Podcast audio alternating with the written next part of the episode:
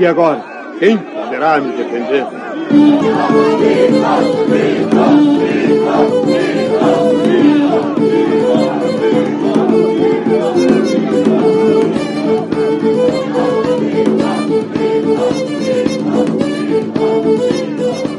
Boa tarde, essa é a Taverna Teológica, é o único podcast de teologia que traz discussões sóbrias para um mundo ébrio.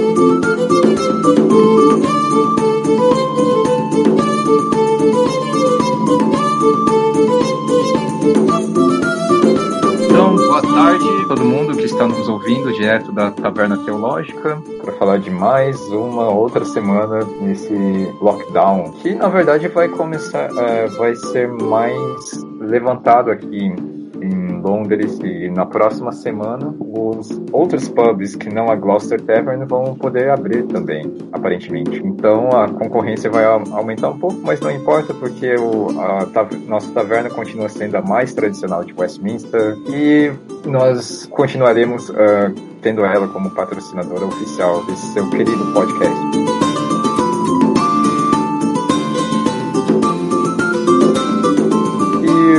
Que andam as coisas aí no Brasil, Pita? Eu, que eu fiquei sabendo, Ribeirão Preto ainda está na zona vermelha, alguma coisa assim, na faixa vermelha para do isolamento social. Não, é, quando você fala a palavra zona, você pode ampliar esse conceito, cara, porque aqui já, independente da cor, isso aqui sempre foi zoneado. É, a gente tá prestes a isso, fala-se até mesmo em lockdown aqui na cidade de Ribeirão Preto, mas vai ser punk, cara. Vamos ter algumas próximas semanas aí bem complicadas, com, com o comércio ainda funcionando ainda apenas com serviços essenciais. Se, se tivermos lockdown, fica bem pior. Eu vou ficar bem irritado, fechado na minha casa. É, eu vou ter que ter muita paciência, cara. Eu eu vou ter que ter um, um esforço hercúleo para aguentar tudo isso aqui. Como que foi a semana, Thiago? Tudo bem aí? Tudo bem, meu. Tudo bem. Tava pensando aqui na hora que o Pita tava falando, né? No, no primeiro episódio a gente conversou sobre como o mundo tava doido, assim. E aí quatro semanas depois a gente, além da epidemia né, mundial, a gente tem aí milhões de gafanhotos chegando no Brasil, a gente tem um terremoto de 7.4 graus aí na escala Richter no México, né? Uma nuvem de poeira, né, também chegando no Saara, do Saara nos Estados Unidos. Isso sim é doideira, né, cara? Será que daqui quatro semanas a gente vai se surpreender ainda mais? Eu acho que até o Gafanhoto ficou, ficou assustado, porque ele desviou para o Uruguai. O Gafanhoto percebeu que o Brasil não é para principiantes. Então, Léo Herman, o que, que você está achando disso?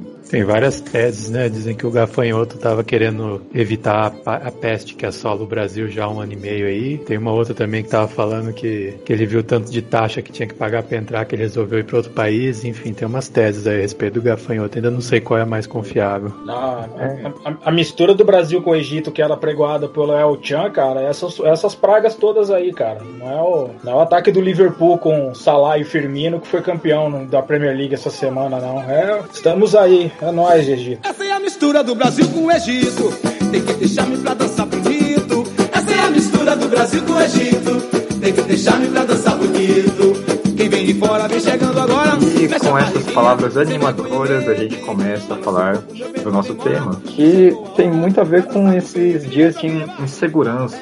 Olha, nos nossos podcasts anteriores, nós só falamos de fontes de incerteza do mundo moderno, seja em termos de enganos e auto-enganos na política, ou da escassez na economia, ou da lentidão na ciência que faz com que as respostas não sejam dadas na velocidade que a gente deseja, ou no fato de que a tecnologia pode tanto ser usada por nós ou nós sermos usadas por ela, de maneira que ela também se torna uma outra fonte de insegurança. E agora, sim, a gente estava até tentando dar um, uma visão de como que a gente vive em um mundo de tempos inseguros. E acho que o jeito mais natural da gente tratar desse tema seria discutindo como que diferentes culturas em diferentes tempos pensaram qual seria a, o ápice da virtude, qual que seria o herói do, dos seus dias, o, o mito heróico que seria a pessoa capaz de viver em tempos perigosos, vencer e ajudar o resto da,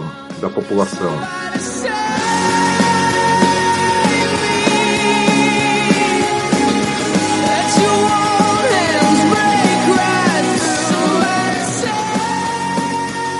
Então, assim, para deixar uma coisa prática, que tipo de herói que a gente que marcou a nossa geração, né? O que, que vocês uh, viam quando eram pequenos de heróis ou quando vem herói, o que, que vem na cabeça de vocês?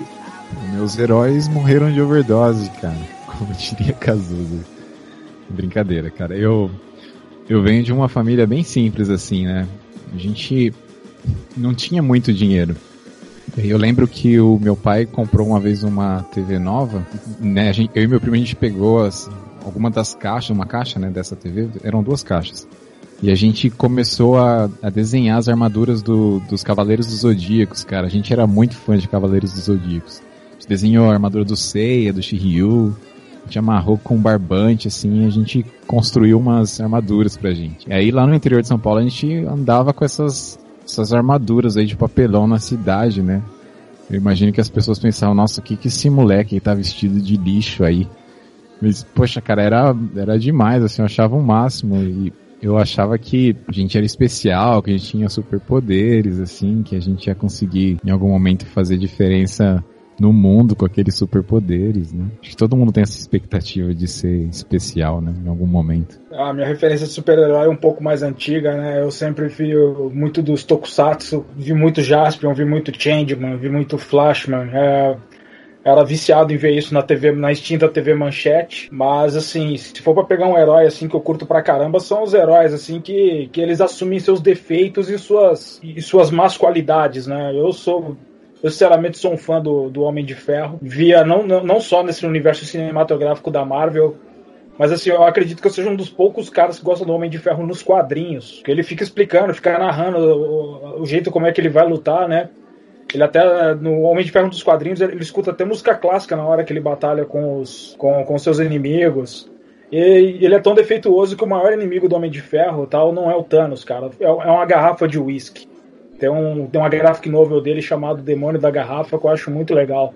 Então eu, eu, gosto muito desses heróis assim que admitem seus erros, é que eles acabam beirando o anti-heroísmo. Cara, eu tava pensando que tipo de herói que eu curtia quando era moleque, aí eu eu lembrei de um, assim, porque foi fase, né? Tinha fase que eu gostava de uma coisa, mas uma que eu lembro bastante era, eu acho que é o desenho com a premissa mais absurda que já lançaram. Inclusive, eu acho que só que aceitaram o desenho, assim, sem questionar muito, cara. Tartaruga Ninja. O negócio é muito louco, velho. São quatro tartarugas que são adolescentes, que vivem no esgoto, que gostam de pizza e que tem nome de mestre renascentista assim, tem tudo que uma criança pode gostar nesse desenho, né? Agora, por que, que eu gostava disso, eu não sei. E faz eu questionar muita coisa hoje, para falar a verdade. É maravilhoso ter o um vilão, cara, que tinha o, o, cérebro no estômago, velho. Era muito legal isso. O Tartaruga Ninja era, era, era, era surreal. Gostava, gostava também.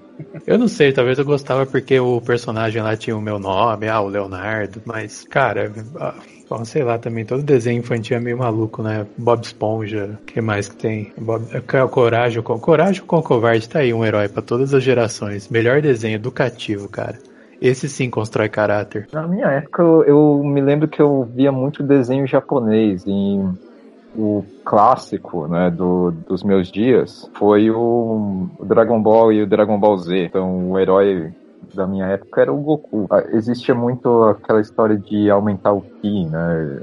Aquela história de mais de 8 mil ou mais de 10 mil. É interessante que esses heróis que a gente viu, alguns são heróis americanos, outros são heróis japoneses. Vocês conseguem ver alguma diferença entre esses dois tipos de heroísmo e conseguem ver diferença de valores ou de formas de conduzir a história que fazem com que um seja mais interessante do que o outro. Ah, tu percebe no super-herói americano, assim, logo de cara, um apelo muito à, à defesa da pátria, né? Não é à toa que no universo Marvel, tipo, tu começa com o Homem de Ferro, que é um cara que é ferido lá no Vietnã, e depois ele pega, monta a armadura dele e acaba com, com os Vietcongs e tal, isso nos quadrinhos e tal, né?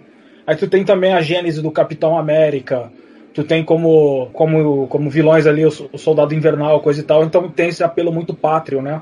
Esse, esse apelo muito da, da defesa dos, do, da defesa dos direitos civis.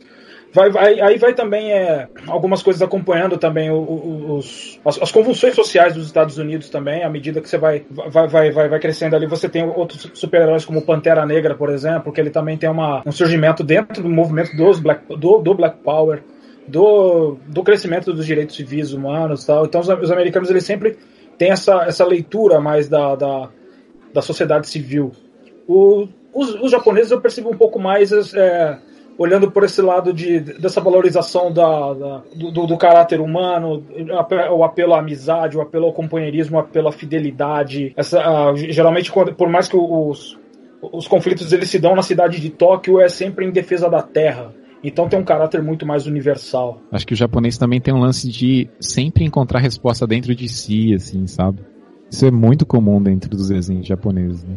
A força tá dentro de você, cara. Se concentre, ache, o seu chakra, sei lá, qualquer coisa desse tipo. Talvez muito influenciado pela religião ali do Oriente, né? É, uma coisa que acontece nos desenhos, uh, uma diferença entre desenhos japoneses e desenhos americanos para mim é que de, no desenho japonês você vê o desenvolvimento completo de um personagem. Então, assim, o Goku a gente viu ele desde criança até ele virar avô. Quando você vai ver um, as histórias do Homem de Ferro, parece que o cara tem sempre a mesma idade, mas aparece em universos diferentes. Eu não entendo muito assim, porque eu não costumo ler, mas a impressão que eu tenho também é que o, os desenhos japoneses, eles geralmente eles são conduzidos por um cara só, por uma mesma equipe durante toda, todo o desenho, né? Agora esses heróis da Marvel aí sempre tem um desenhista diferente, um roteirista diferente, aí abre um outro universo. Não sei, tem essa diferença também? Acho que tem a perspectiva, até mesmo no, nos filmes, né? A perspectiva de um outro diretor, né? O Batman, por exemplo. Você tem vários diretores atuando em Batman que dá outra ideia, assim, de Batman, né? Spider-Man. Né? Tanto que é gritante a diferença do Batman do Joel Schumacher, que tem até o, o Bat-cartão de crédito, é, comparado com o Batman do Christopher Nolan tal, né? É bem que já tem um caráter até mais. puxa mais pro realismo, inclusive, né? Então tem uma, uma discussão até mais séria, mas a discussão é mais séria e mais sóbria em relação a, a, a, a, a questão do herói, a questão do.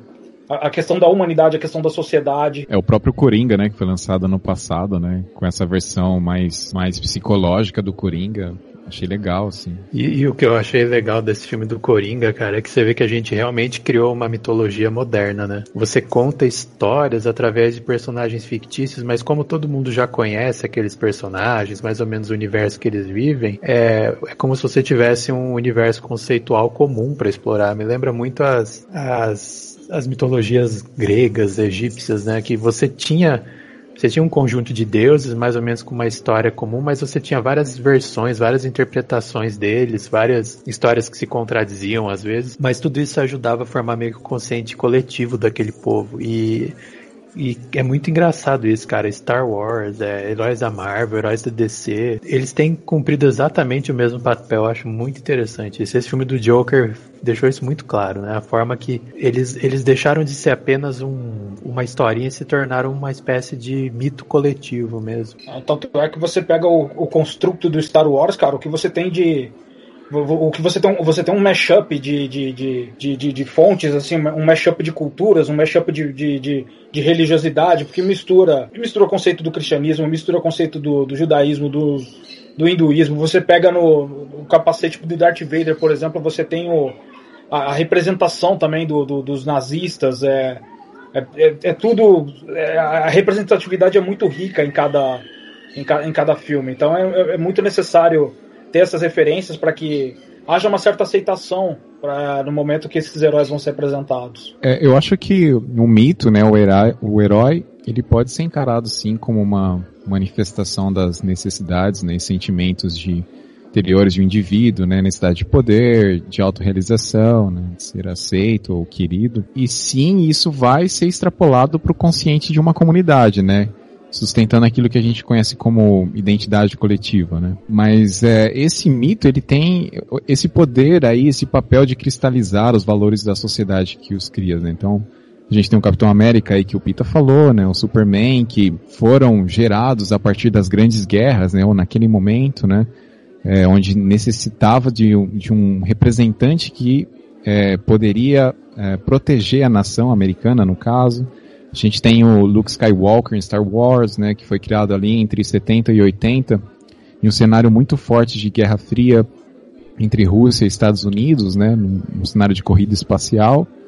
E hoje, 2020, a gente tem aí o Jair Messias Bolsonaro, né, E parece que cada geração tem o seu mito que merece. No meu caso particular, pelo meu histórico de atleta, pelo meu histórico de atleta, pelo meu histórico. Eu acho que a nossa concepção de herói ela é muito influenciada pela, pela nossa bagagem cultural histórica dos últimos mil anos, dois mil anos aí, especialmente em função do cristianismo, né? Por exemplo, você vê nesse Star Wars aí naquele eu sempre tenho que contar aqui quais são os episódios. O penúltimo filme que saiu, qual que é o Despertar da Força? Que tem uma hora lá que, que, que eu vou dar spoiler aqui. Quem não assistiu não vai perder nada porque o filme é péssimo. Mas enfim, tem uma hora lá que a, a Rose lá, a, a Rose, é, Ah, Rose. que o, ah, o Finn sim, ele tá sim, ah. dirigindo lá um- uma máquina, tipo uma motocicleta espacial lá e ele vai jogar aquilo num canhão assim, né? E aí essa Rose vem do nada, empurra ele pra fora do canhão e fala um negócio do tipo, é, a gente não vai ganhar odiando, a gente vai ganhar protegendo aquilo que a gente ama, né? E a gente vê essa questão, por exemplo, do amor como uma questão hoje que, que você, que você dá por, por, por, por, por óbvio. O herói ele tem que amar, o amor, o, o, o herói ele não pode ser é, cruel, não sei o que, ele tem que, ele tem que refletir o amor, a justiça. Isso me faz pensar naquelas que no, no que no passado, né, o Platão ele, ele desenvolveu como as quatro virtudes cardinais, né, que ele elencou como a prudência, a coragem, a temperança e a justiça, que eram valores im- que ele considerava importante, que definiam um bom homem naquela época, um bom ser humano naquela época. Só que se você for ver, nenhum deles reflete necessariamente o amor. E no entanto, hoje em dia a gente acha que esses são que o amor é uma virtude essencial de um herói, né? E nem que seja o amor pela família, o amor pelo, pelos próximos, né? E, e de onde vem esse valor que a gente dá pro amor? Na Idade Média a gente vê, por exemplo, surgirem as virtudes teologais, que são os, os pensadores cristãos ali, eles se debatendo com a, com a herança do mundo pagão clássico, eles começam a observar que nos valores do mundo clássico você não tem os valores cristãos refleti- refletidos. Então eles adicionam, digamos assim, mais três valores, né? O, valor da fé, o, as mais três virtudes: a virtude da fé, a virtude do amor e a virtude da caridade. E essas virtudes, elas influenciam até hoje a nossa concepção do que é ser um herói. falar um pouco aqui então de uma coisa que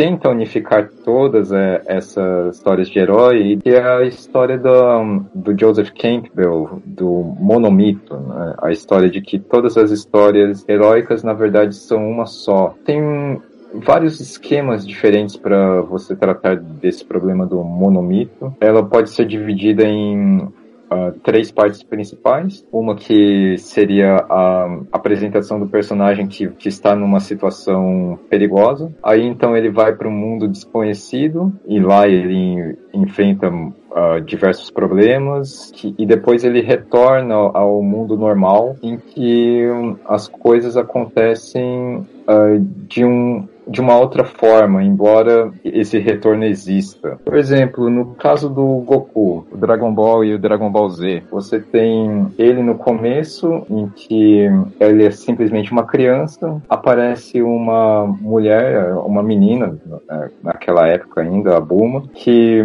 vê a esfera do dragão de quatro estrelas dele e é, chama o Goku junto para uma aventura, poderia ajudar a buscar as outras esferas. Então você tem a chamada de uma vida normal para um um mundo de aventura, em que eles passam por todo tipo de perigo até conseguir as sete esferas. No- nesse processo, o Goku cresce e se torna um pouco mais forte. Então ele vai para um novo normal e nesse novo normal ele está treinando artes marciais de um jeito mais profissional. Só para a gente aquecer um pouquinho para as outras as outras discussões teológicas, pensa aí também em, um, em uma outra história de herói que pode entrar nesse esquema. Frodo, né? Frodo de Senhor dos Anéis.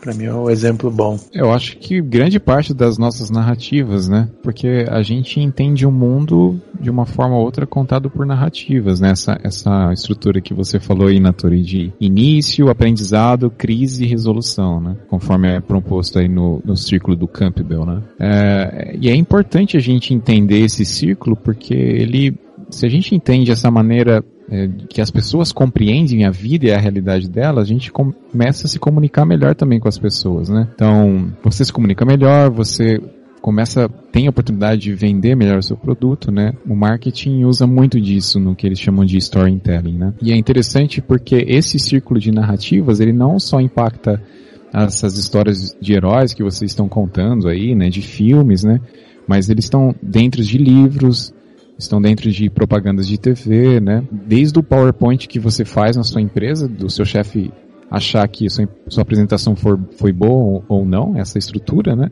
até por exemplo a nossa música. O Léo é, é, também guitarrista, né? ele vai saber do que eu estou falando, né? Toda música que a gente considera como boa, né, para o nosso ouvido, ela obedece uma certa regrinha, né, de início, tensão e resolução. A gente tem o campo harmônico, né? A gente tem o primeiro grau do campo harmônico, que é a nossa nota de início e repouso. E aí a gente tem o quinto grau do campo harmônico que cria uma tensão na música e sempre pede uma resolução, né? Então, qualquer música que não obedeça essa estrutura, ela vai soar pro, pro ouvido das pessoas como um tipo, hum, tem uma coisa errada aí, né? Essa música é estranha, não gostei dessa música, né? A gente, socialmente, a gente é treinado, né, entre aspas, a apreciar histórias e narrativas que possuem essa estrutura, né, de início, crise, resolução. É, então existe uma certa universalidade nessa estrutura de início, crise e resolução. O Léo ele passou essa, esse exemplo do Frodo. Existe uma coisa que unifica os diferentes uh, heróis das, uh, das histórias do Senhor dos Anéis, que talvez seja a ideia de fé e esperança de que eles vão conseguir vencer. Uh, isso pode parecer um pouco trivial, mas nós temos as expectativas de que o herói vai refletir valores uh, cristãos. Se você for ver os heróis de histórias gregas, da mitologia greco-romana, eles sempre são heróis trágicos. Talvez a, a gente possa falar assim, como que as virtudes de esperança aparecem nessas histórias do Senhor dos Anéis? Só para a gente ter um exemplo de reflexão cristã dentro de um, um elemento de cultura pop. Tem uma frase do, do Gandalf aqui que eu tava lembrando, que ele, ele fala isso na Sociedade do Anel, no livro, que ele, ele diz assim, né? Desespero ou loucura, disse Gandalf. Não é desespero, pois desespero é apenas para aqueles que veem o fim, além de toda a dúvida. Então, para mim é, é, é, claro assim que você sempre tem a esperança aqui, né? Você não, se você não viu o fim da coisa, não tem por que você se desesperar ainda. E esse, e aí você vê claramente o valor teologal da esperança, né? Mas esperança pode ser uma faca de dois gumes. Essa é uma coisa que a gente vê muito em em tragédias gregas. A esperança pode fazer com que você siga um caminho virtuoso de maneira contínua, como também pode fazer com que você siga um caminho viciado de maneira contínua. Esperança por si mesmo pode ser considerado uma virtude ou é simplesmente um, um valor neutro? É, a esperança ela tem, ela é algo, é algo que tem que ser muito atentamente praticado, porque existe um perigo, o perigo da falsa esperança, cara, que é, que é alguma coisa terrível, né? Tipo, quando a gente lê isso, por exemplo, com o, com o Roger Scruton, que ele tem um livro, né, As Vantagens do Pessimismo, e o subtítulo é Os Perigos da Falsa Esperança, no qual a falsa esperança ela pode eleger candidatos que, que são absurdos e uh, nos seus mais absolutos heróis e depois esses caras cometeram catástrofes terríveis. É, tanto que você pode ver os heróis da Revolução Russa, tipo, depois de uma grande fome do, do, seu povo. O pessoal também elegendo Adolf Hitler como seu grande herói, seu grande Führer, também trazendo catástrofes ao mundo, porque eles, eles embasaram a sua esperança num só homem e essa esperança era falsa. E toda nação precisa de herói, né, Pita? Se eles não existem, o que acontece é que as nações criam heróis, né? Porque heróis criam coesão social em torno dessa figura, né? Por exemplo, a gente celebra em 21 de abril Tiradentes, né? Que, pô, feriadão, né? Ótimo. Especialmente se cai numa quinta-feira, né? você junta tudo, quatro dias em casa, faz aquele churrascão. Mas o Tiradentes é um exemplo de um herói que nasceu depois que morreu, né? Porque foi um movimento republicano em 1889 que criou a figura do Tiradentes com a ideia de atacar o império do, do Dom Pedro II, né? O Tiradentes, por exemplo, ele era um, um alferes, né? Alferes hoje, para quem não conhece, ele é uma patente do exército, seria como se fosse um segundo tenente. E o Tiradentes, ele participou do movimento da Inconfidência Mineira, né? Mas isso foi 100 anos atrás, né? Foi em 1792, né? 100 anos antes da, da República no Brasil. E aí quando o Marechal Deodoro vem, né? O Marechal Deodoro da Fonseca e através do golpe militar instaura a República no Brasil, a galera ali, os republicanos, entenderam que eles precisavam criar um herói para dar uma coesão social aí nessa República que estava nascendo, né? Aí os caras pesquisaram um, um monte de de arquivos, né? Tentando achar históricos de heróis no passado brasileiro, né? Imagino que tenha sido difícil isso, né? E aí chegaram na, nessa figura do Tiradentes, né? E a primeira, uma das primeiras decisões do, do governo, do governo é, que instaurou a República foi instaurar, instaurar esse feriado de Tiradentes, né? Eles chamaram um pintor que se chamava Décio Vilares, cara. E aí, esse. Eles convidaram esse cara para pintar um quadro que eu acho que vocês se lembram do primário, naquele quadro tradicional de Tiradentes, que ele mais parece com Jesus do que com o militar, né? Era tipo um, um, um Cristo cívico, assim. Só que os registros mostram que o Tiradentes ele era militar, ele não tinha barba, né? Ele prezava pela sua imagem por ser um subtenente, né? Mas a galera foi tentando criar esse link aí direto entre Tiradentes e Jesus, né? Então esse quadro mostra Tiradentes com uma barba, uma túnica, morrendo numa praça pública, assim como Marte. Aí você tem o um movimento da, da Inconfidência Mineira, que tinham 12 caras, que é um paralelo com Jesus com 12 apóstolos. Aí o próprio Tiradentes foi traído por Silvério dos Reis, num paralelo com Jesus que foi traído por Judas, né? Enfim, a gente tem esse lance aí de usar a esperança das pessoas e manipular isso para criar uma coesão social e os mitos eles também podem ser usados como essa ferramenta, né? Acho que é meio, meio uma faca de dois gumes aí na torre. A pois esperança é. como ferramenta e a, espera, a esperança como, como modelagem social. É, é bem complicado isso que, que foi dito aí também, porque é, é, é, engraçado, é engraçado como é que a gente foi vem de fato manipulando as figuras do, dos heróis para parecer o mais messiânico possível até, até dentro de, de, correntes assim que não, que, não, que não consideram Jesus Cristo como qualquer coisa. Tipo, é só olhar a fotografia do Che Guevara tirado pelo Alberto Corda numa das, num dos longos discursos do Fidel Castro, que é a foto mais famosa do, do, do Che. Cara, ela tem uma, uma um, um tônus, ela tem, ela tem um ar tão messiânico aquela foto. E a gente, toda hora, a gente sempre vai criando, a, pelo menos aqui no Brasil, também os nossos mitos. A gente já foi Somos Todos Aécio, um momento a gente foi Somos Todos Cunha, uma hora a gente pensou, somos todos japoneses da Federal. Uma hora, tipo, somos todos Moro. E todos esses caras, todos esses caras trouxeram uma, uma decepção enorme. Porque eles eram falíveis, não eram não, não, não tinham as virtudes muitas vezes nas quais nós de fato nós buscávamos e de uma certa forma eles acabam corroborando com uma frase do Bertold Brecht, né, que é infeliz a nação que precisa de heróis. Eu, é, às vezes é muito triste isso, por mais que precisemos de um herói, muitas vezes a gente acaba ao necessitar de um herói terceirizando as, a, os nossos esforços terceirizando as nossas. jogando todo, todo o senso de virtude para uma, uma pessoa que, que não somos nós, e a gente fica esperando tudo dessa pessoa para que ela seja o salvador da pátria muitas vezes a gente acaba se eximindo da nossa própria responsabilidade social. Então é, é, é bem complicado mesmo essa, essa, essa, faca de dois gumes aí ao, ao confiarmos na figura de um herói. Até que ponto ele é necessário? Até que ponto ele é desnecessário? É, o próprio Antônio Conselheiro, né, Os Sertões, né, no livro do Euclides da Cunha, também, também tem essa figura messiânica, assim. São muitos exemplos, né, cara? Sim, e a nova República Brasileira eu acho que fez muito bem colocar bicho nas notas de dinheiro, né, cara? Porque quando você vai ver os heróis que o Brasil tem é. Não, é, é... complicado. Por isso que os caras demoraram para achar lá, né? Acharam Tiradentes com esforço lá, né? Então. Cara, eu lembro desse quadro do Tiradentes, que eu era moleque, né, não sabia direito quem era, falava, mas cara, Jesus não morreu assim, tá ligado? Puta, Léo, eu tenho o mesmo sentimento, cara. eu tenho o mesmo sentimento, de, eu não sabia se era Jesus, se era Tiradentes, cara, eu tenho o mesmo sentimento. Putz, da mesma forma eu com o Che Guevara, cara, eu olhava assim, é porque Jesus Cristo usava boina? é, uma estrelinha vermelha lá.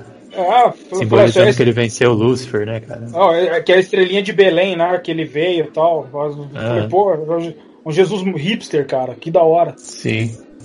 Mas é, você transforma os símbolos de acordo com aquela linguagem que você espera. Cara, você imagina, nenhum herói do passado ele, ele se encaixaria nesse arquétipo que a gente tem hoje do herói. Do herói sofredor, assim. Essa ideia de, ou melhor, sofredor, mas que, que abre mão de tudo e que morre, que, que é um Zé Ninguém. Você sempre tem o passado heróico daquele herói, o, o Enéas, ele vem da família troiana, os heróis gregos, eles são filhos de semideuses com mulheres humanas, e é toda uma confusão assim. Tem um, tem um livro, cara, eu, eu lembrei disso agora, não cheguei a pesquisar direito antes, mas eu não vou, eu não vou lembrar exatamente a citação, mas é muito interessante. É o O Eric Auerbach, né, que ele escreve aquele livro Mimeses, é um clássico, né, da análise literária comparativa, e ele faz uma discussão da literatura clássica e ele fala que para ele uma da a passagem da Bíblia mais interessante para ele é o episódio em que Pedro chora, porque comparando com a literatura do mundo clássico, quando você viu uma pessoa de status baixo, de classe baixa, como Pedro era, né, um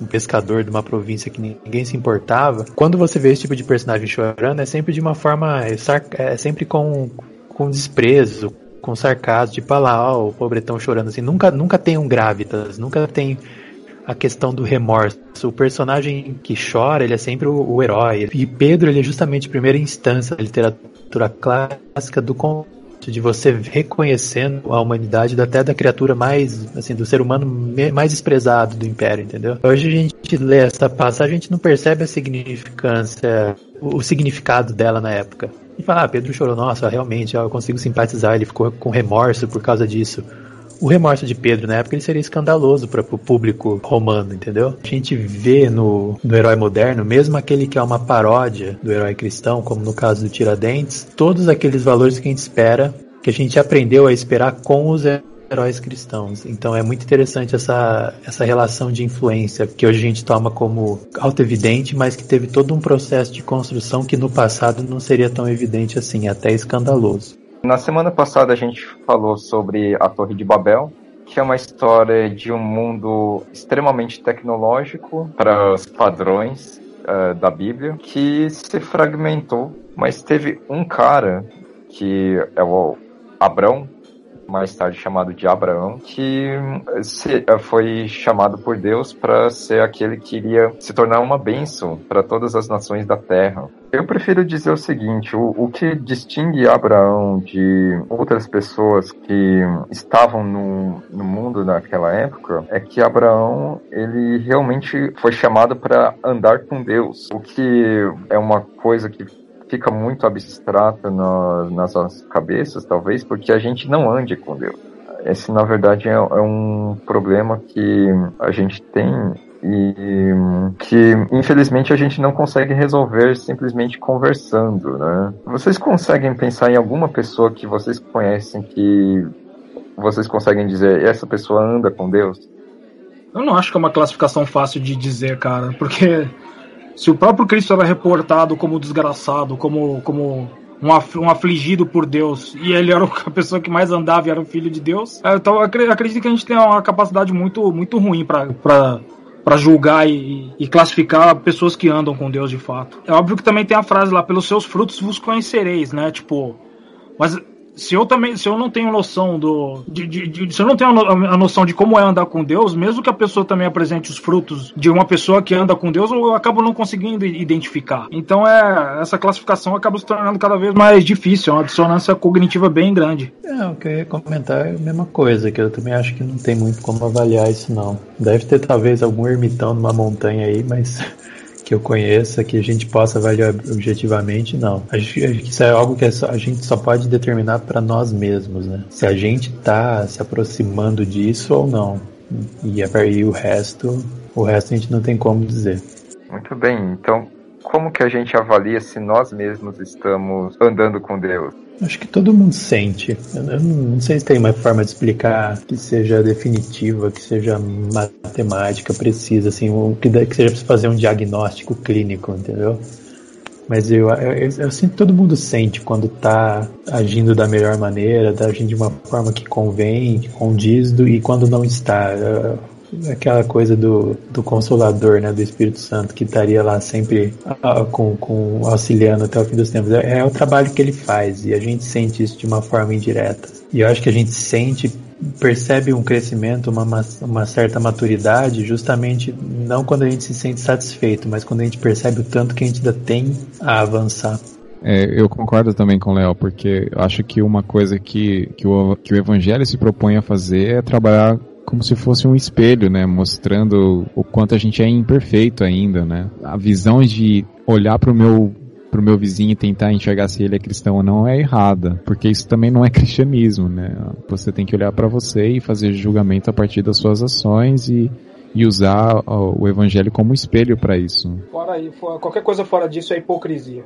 Exato que o Léo colocou essa, esse conceito que tem uma doutrina católica, na verdade, que é interessante sobre a santidade. Quanto mais o santo se aproxima de Deus, mais ele se vê como pecador e, portanto, distante de Deus. Porque se aproximar de Deus torna os seus pecados cada vez mais evidentes como o Tiago estava falando sobre a questão do evangelho ser um, um espelho para que você consiga ver a sua alma. E aqui a gente começa a falar sobre as questões finais, que é, é, o seguinte: quando a gente fala sobre heróis, os heróis são têm sempre inimigos. O inimigo do Goku é o Freeza, o inimigo do Hércules são os monstros como a Hydra, o inimigo do Aragorn e do Frodo são é, as pessoas que as pessoas e os orcs que estão em Mordor e assim por diante. No caso do cristianismo, quem que acaba sendo o nosso inimigo? Eu acho que nós, né? Nós somos nossos maiores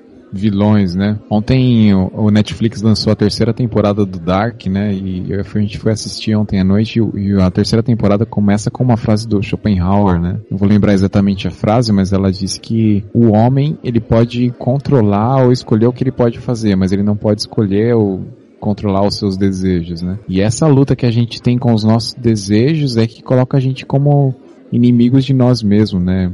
torna o meu eu o meu próprio inimigo, né? Acho que Abraão enfrentou isso, a gente enfrenta isso todo dia quando a gente levanta também. Ah, eu vou bem mais ou menos bem por essa linha aí também. O, maior inimigo que eu posso ter é, a, é, é o meu excesso de confiança, o meu orgulho a respeito das capacidades que eu, que eu possa desenvolver. Da, da mesma forma que o, que o próprio inimigo, do, o inimigo bíblico secular, que é Lúcifer, colocou todas as suas capacidades acima, da, acima das vontades, acima, acima, do, acima daquilo, daquilo que Deus acreditava ser melhor para todo, todo o universo, o, o orgulho, a nossa a maneira como é que a gente se fia nas nossas próprias soluções, a nossa própria maneira de pensar o mundo, de solucionar tudo, acaba, acaba nos colocando, acaba trabalhando contra nós mesmos, né? Tipo, isso isso é, é péssimo para nossa curva de aprendizado. Já que a gente chegou nesse ponto, acho que a gente pode chegar às considerações finais. O que, que vocês conseguem dizer sobre narrativas de heróis, Acho que talvez o melhor jeito de terminar esse podcast seria como que a gente consegue ter um heroísmo da fé nesses dias inseguros que a gente tem. O que seria realmente ser uma pessoa que consegue representar esse valor da fé eh, verdadeira no, em dias em que o mundo parece que está ruindo aos nossos pés. Eu acho que uma forma de viver é resgatando né, a ideia da, das das virtudes clássicas, das virtudes cardeais das virtudes teologais, né? Como cristão, a gente deve sempre viver com fé, viver com esperança, viver com amor, né? Não esquecer disso, que isso vai influenciar a forma que a gente lida com os seres humanos e com, e com o nosso semelhante nesse momento de crise, mas também com aqueles valores da prudência, da coragem, da temperança, da justiça de saber lidar bem com o tipo de coisa que é jogada no nosso caminho, de, de não agir de forma é, imprudente, né? E, e, não querer confundir é, imprudência com coragem, que a gente tem visto muito, né? O pessoal que, ah, não tenho medo dessa, dessa crise, dessa gripe, então eu me exponho, mas com essa com, em se expor você acaba não sendo prudente pelas outras pessoas, então saber equilibrar esses quatro valores aí do cardeais, assim como os três valores teologais. Eu acho que ser cristão, ele passa por, por a gente acreditar, né? Por dar esse salto de fé, igual a gente falou de, de Abraão, né? E, e, esse lance de acreditar talvez seja uma das, das perguntas que toda pessoa coerente deveria fazer para si mesmo, né? No fim do dia ninguém vai conseguir provar nada para ninguém, né, Natori? Igual a gente tava conversando aqui, né? Não vou conseguir te convencer que Deus existe ou não. Eu simplesmente acredito. Só que essa pergunta ela tem implicações diretas na nossa vida, né? Porque se eu decido não acreditar, se eu levasse a sério não acreditar, eu deveria, por exemplo, repensar por que que eu passo oito horas do meu dia ah, fazendo coisas que eu não gosto no escritório, né? Se eu posso morrer amanhã, ou qual a lógica de levar uma vida pacata, né? Essa vida pacata que a gente leva, se eu vou deixar de existir amanhã, sabe? São coisas que impactam diretamente a nossa vida.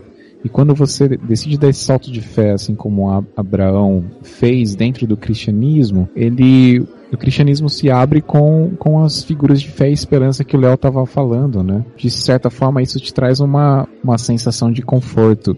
Se isso realmente vai acontecer, eu acho difícil alguém dizer com certeza, olha, cara, realmente Deus existe, esse é o caminho, se, se existe alguém assim, me apresenta, cara, porque eu não sei, eu lido com esse dilema todos os dias, né? Já me passei perguntando várias vezes realmente se, se esse Deus existe, né? Mas eu, eu fiz um, uma escolha de fé, cara. Resolvi apostar na fé e na esperança e, e me considero um humanista, assim, no final do dia.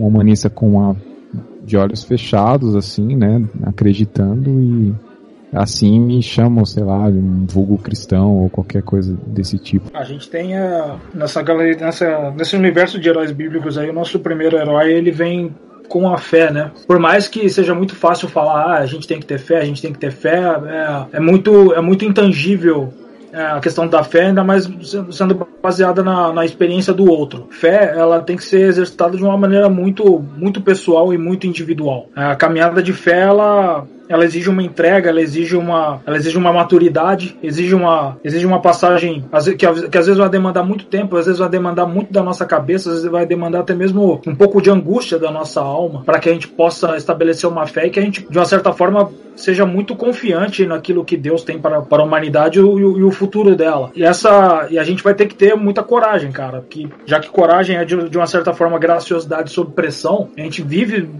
numa pressão tremenda nessa sociedade e a gente vai ter que viver demonstrando essa graciosidade.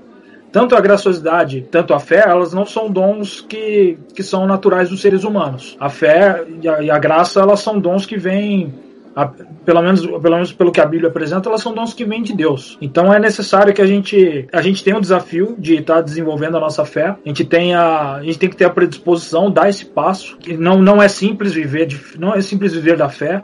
Parece até mesmo pueril, mas a gente tem esse desafio para ser feito, cara. E eu sinceramente faço votos para que a gente no, no, passar dos dias, no passar dos anos, a gente vai desenvolvendo fé e e não, não falar dela apenas de boca para fora, que a gente tem um conhecimento um conhecimento pleno a respeito do que é fé. Acho que a história de Abraão, ela mostra que na verdade a fé ela é algo que se desenvolve com o tempo e ela está muito relacionada com as experiências que a gente acumula ao longo da vida. Ao contrário do que a nossa sociedade começou a acreditar depois, principalmente da reforma protestante, fé ela não é exatamente uma categoria epistemológica, ela não é algo que está relacionado com simplesmente conhecimento. E por causa disso é natural que ao longo da jornada de fé a gente tenha muitas dúvidas e não saiba exatamente como agir ou o que acreditar em relação à vida. Ao longo dessa jornada de fé a gente também percebe que a gente vai cometer muitos erros o que é natural. Mas uma das coisas que distingue a fé de outras, de outros valores de heróis que a gente conhece, talvez seja a seguinte: a fé, ela sempre vai ser embasada em um Deus que promete que vai restaurar a vida.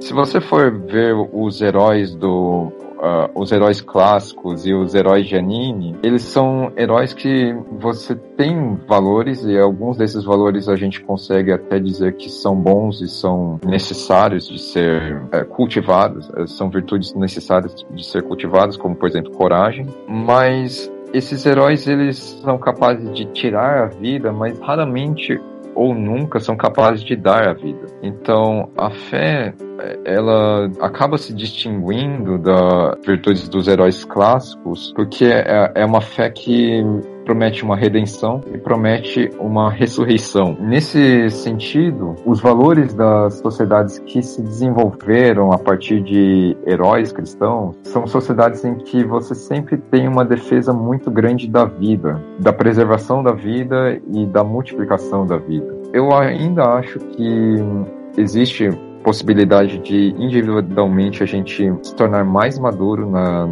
nas nossas ideias e conseguir realmente desenvolver o tipo de fé heróica que Abraão mostrou. Mas isso pode levar muito tempo e a gente pode chegar até os 100 anos e ainda não ter a fé desenvolvida como deveria ser. Como na, na verdade é o caso da história de Abraão. Bom, acho que assim a gente pode terminar esse episódio. Muito obrigado para aqueles que tiveram paciência para ouvir tudo que a gente falou até agora.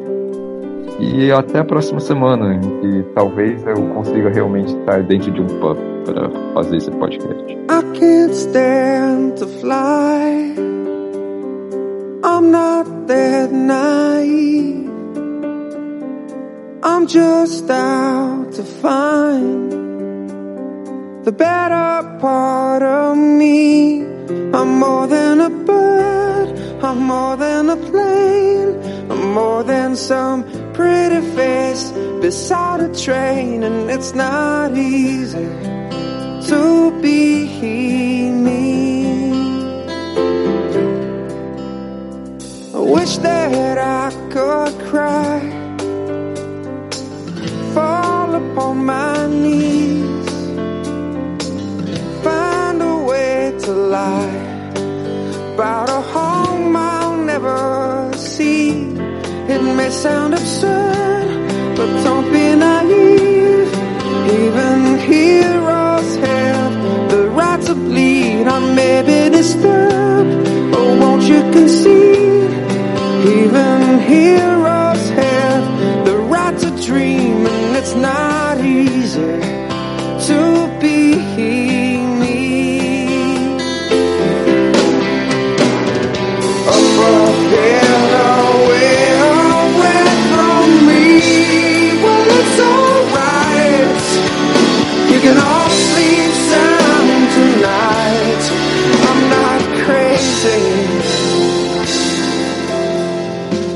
anything.